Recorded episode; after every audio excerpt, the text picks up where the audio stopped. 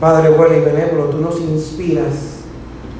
Tú haces que tu Espíritu Santo se derrame en medio de tu pueblo para que podamos confiar siempre en ti y seguir tus pasos, no importa dónde vayamos.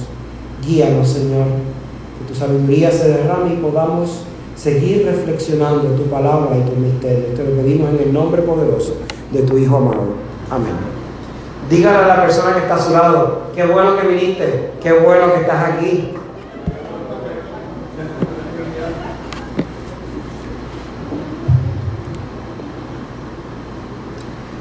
Esta serie comencé la semana pasada con propósito de la reforma. Comenzar a predicar una serie de tres sermones en donde tomo la figura de Martín Lutero y la escudriño desde tres perspectivas. La primera, la semana pasada, fue el Martín hombre, el Martín ser humano. Ese Martín que tenía miedo, ese Martín que mostraba cansancio, que probablemente las películas, la historia, las biografías, las diferentes instancias en donde citan al hombre, Martín Lutero, muestran a una especie de superhéroe tratando de reformar la iglesia, cumplir la voluntad de Dios, pero no muestran en muchas ocasiones el cansancio, la fatiga, los corajes, las injusticias y las diferentes áreas que tuvo que vivir para lograr tener a plenitud y poder decir al final de su jornada, soy un pobre siervo, he hecho lo que tenía que hacer. Este segundo domingo en donde estoy predicando esta serie, voy a tocar el concepto Martín Pastor. Dentro de todo lo que hemos hablado, sabemos que la naturaleza humana, nosotros como pecadores, muchas veces estamos atados a diferentes situaciones. Las propias escrituras hoy nos hablan de múltiples situaciones en donde nuestra humanidad aflora por encima de lo que Dios está haciendo. Es fácil escuchar canciones que nos motivan, canciones que dicen que Dios está obrando en silencio, canciones en donde te invitan a confiar, a dejar todo en las manos de Dios pero es muy diferente practicarlo.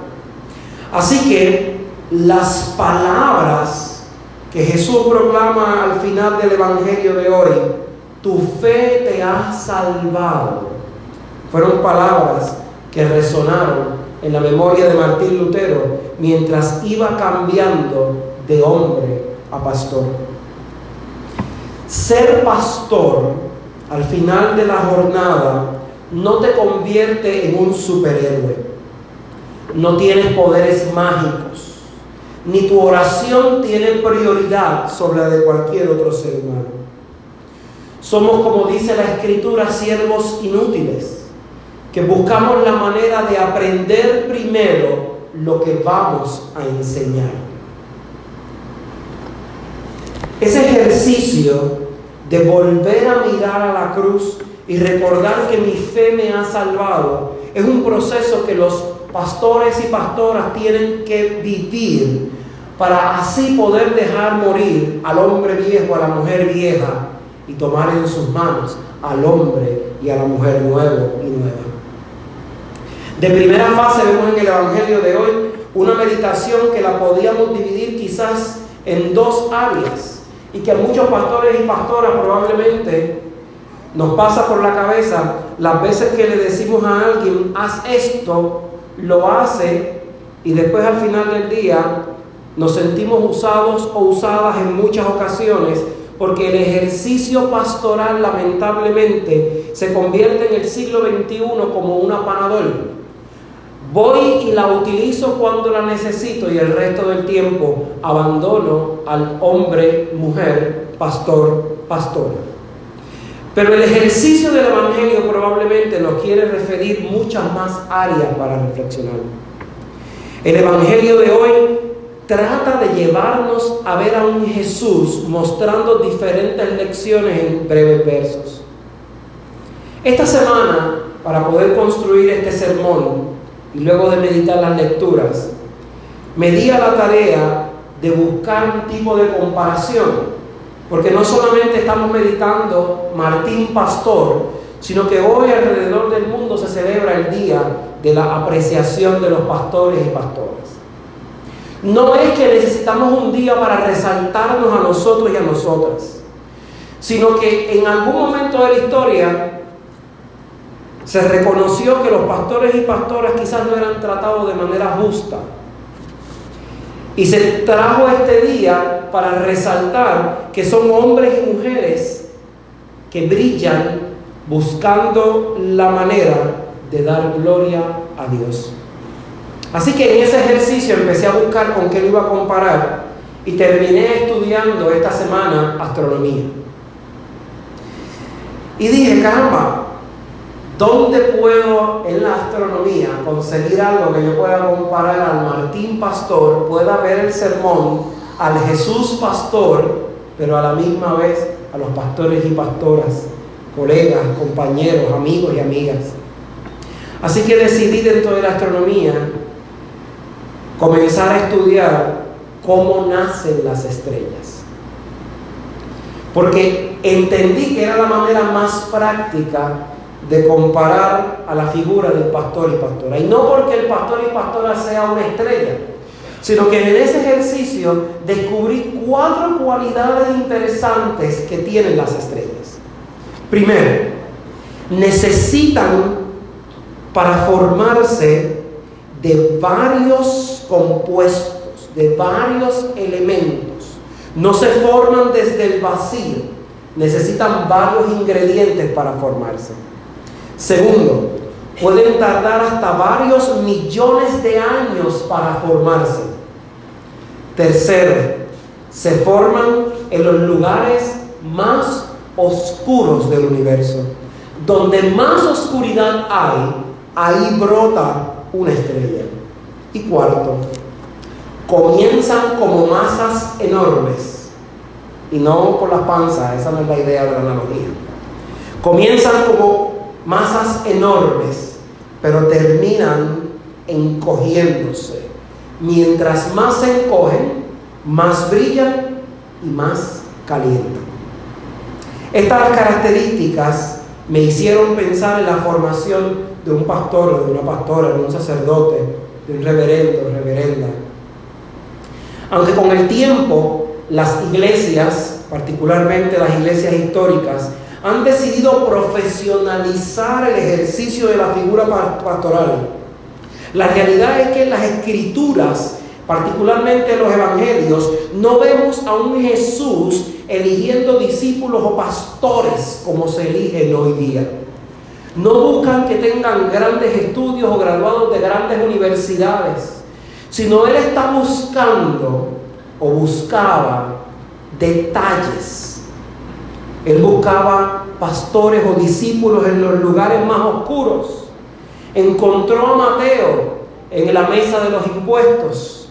Encontró a Pedro dirigiendo no solamente el área de la pesca, o buscando pescar peces, sino también buscando un potencial sueño.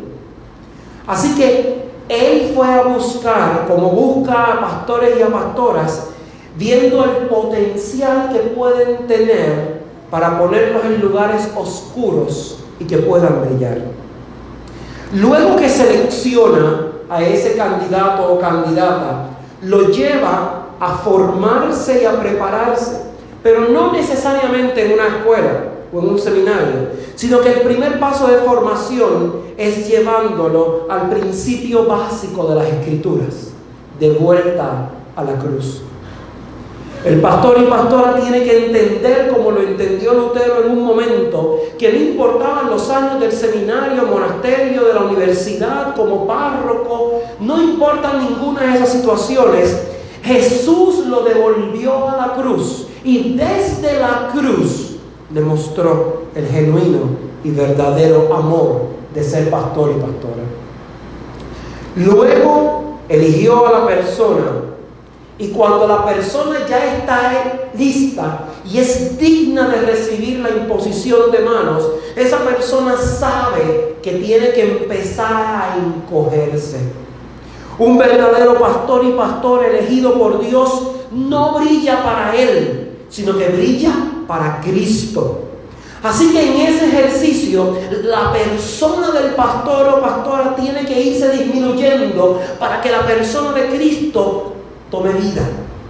Fue así como Lutero tuvo que empezar a encogerse mientras iban pasando los años. Su año encerrado en un castillo no fue solamente para traducir un texto o para traducir versos, sino también fue un momento de liberación en donde él se iba encogiendo, renunciando a lo que era por tal de escoger lo que él quiere. ¿Cómo podemos entender que Lutero entendió ese concepto? Hay una anécdota que me encanta cada vez que la leo. La leí, la he leído ya en dos biografías de Lutero Hubo un momento en la historia, ya él estaba casado, y surgió una epidemia, la peste, en el pueblo donde él estaba. Y en ese ejercicio todo el mundo empezó a huir porque lo natural es que si usted ve un fuego aquí, usted sale corriendo para el lado contrario porque tiene un instinto de protegerse. Así que todos los demás pastores príncipes, diferentes líderes, salieron huyendo en sentido contrario de la peste, pero Lutero se quedó con él, él y su esposa y su familia en el lugar atendiendo a los enfermos. Él sabía cuál era su lugar. Ese ejercicio de saber cuál era su lugar era vital para que pudiésemos entender que ese signo era el signo que necesitaba Dios para reconocer que Él se había hecho menos para que la luz de Cristo brillara. Solo podíamos tener sentido en solo de gloria, solo para Dios la gloria, cuando nos hacemos menos. Y de esa manera hacemos a Dios mayor. Un pastor sabe que la palabra dada en el verso 11 de la segunda lectura que leímos hoy es cierto. Y dice, palabra fiel es esta, si somos muertos con Él, también viviremos con Él. Si morimos a nuestra voluntad, vemos encarnada la voluntad de Dios de alguna manera. La exigencia del ejercicio pastoral nos lleva a estar siempre listos, como si fuéramos bomberos, tratar de resolver cosas constantemente, tratar de apagar incendios en todas las partes y en muchos momentos prevenir que esos incendios se levanten. Nuestra vida está conformada en momentos de alegría, y en otros momentos de lágrimas. Pero cada una justificada, porque la estrella al final del día, para que cumpla su rol en el universo, tiene que vivir cada uno de esos pasos, para que entonces las palabras de las escrituras cobren vida. Cuando dice, sembrarás entre lágrimas, pero cosecharás entre gritos de alegría. Dice el verso 10 de la segunda lectura, si sufrimos también reinaremos con Él. Si le negaremos, Él también nos negará. Entender el Evangelio de hoy me permite a mí ver a un Lutero diferente, un pastor en dos vías. De una parte, vemos como Cristo estaba caminando con un destino para ir a predicar el Evangelio, pero le salieron al paso estos hombres que él no conocía y no todos eran judíos. Y él tuvo compasión y misericordia. Muchas veces pasamos por el lado de diferentes personas y lo primero que le viene a la mente probablemente a ustedes eh, adictos o personas de ambulantes que están pidiendo dinero en la luz y muchas veces lo ignoramos porque decimos que es que se va a meter droga.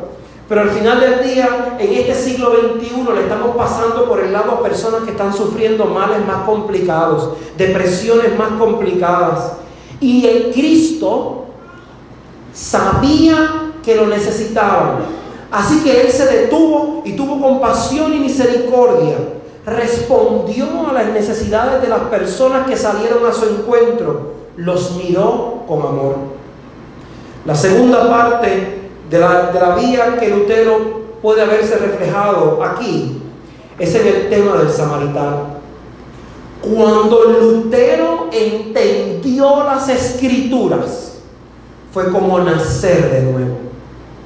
Y regresó a los brazos del Padre que él había sentido que lo estaba atormentando, para que entonces tuviese vida y vida en abundancia.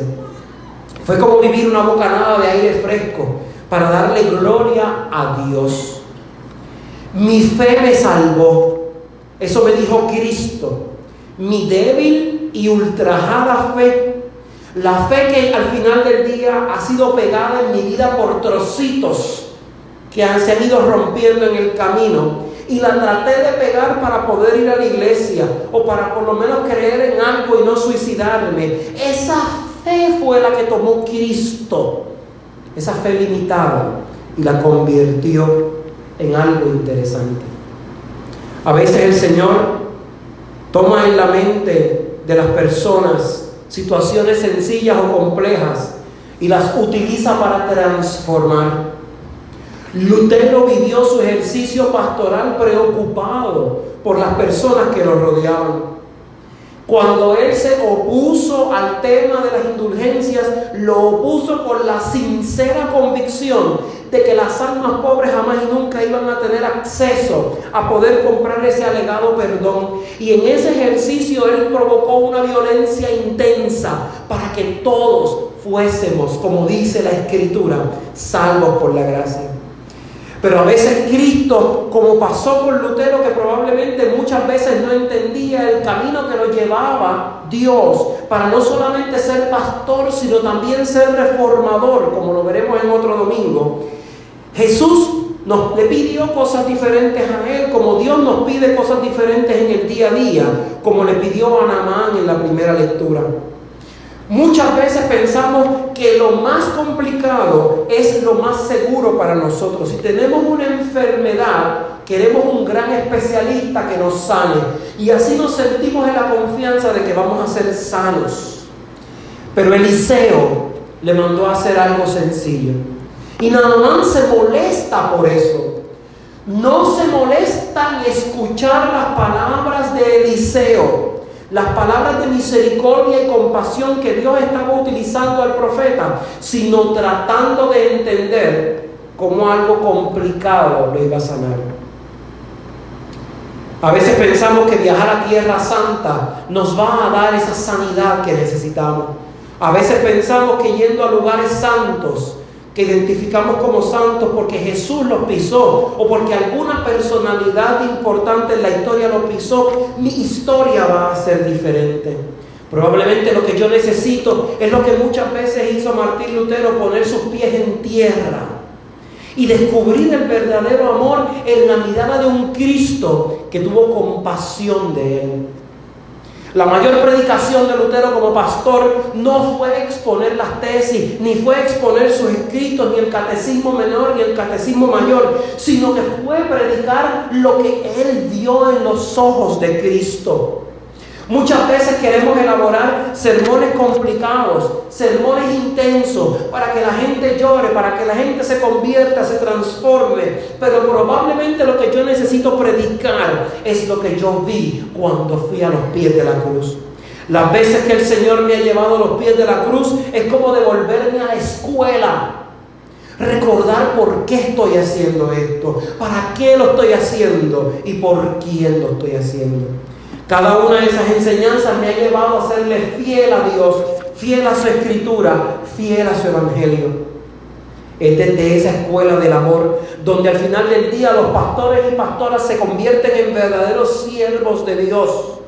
La maestría en divinidad o el doctorado en teología no le daba a Lutero el permiso de pastorear las ovejas de Dios. El permiso de eso se lo dio el Dios de la vida cuando estuvo convencido que Lutero pudo mirar a Dios a los ojos y encontrar desde ahí la mirada de fe. Y probablemente el Señor miró a los ojos a Lutero, después que él se había torturado toda su vida pensando que no iba a ser salvo, pensando que tenía que hacer tantas cosas para lograr ser salvo.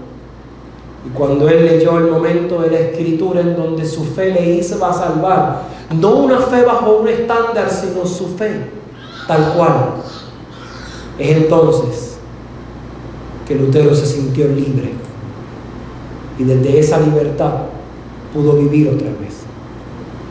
Yo quiero orar por todos esos pastores y pastoras, misioneros, siervos de Dios, que encontraron su fe, la defendieron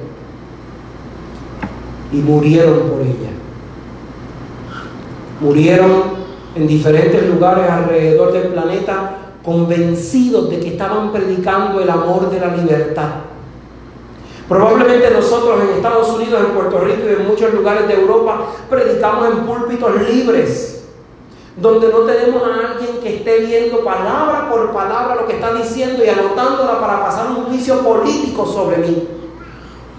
Pero hay tantos hombres y mujeres que para dar a conocer a ese hombre que transformó mi vida y ha transformado la de ustedes, han muerto en ese intento. Hombres y mujeres que abandonaron a sus familias, abandonaron su parentela sencillamente por creer que un futuro mejor era para esas personas. Así que yo no quiero ser como uno de los leprosos que no volvieron donde a Cristo a darle gracias. Yo quiero darle gracias a Dios por mi vocación.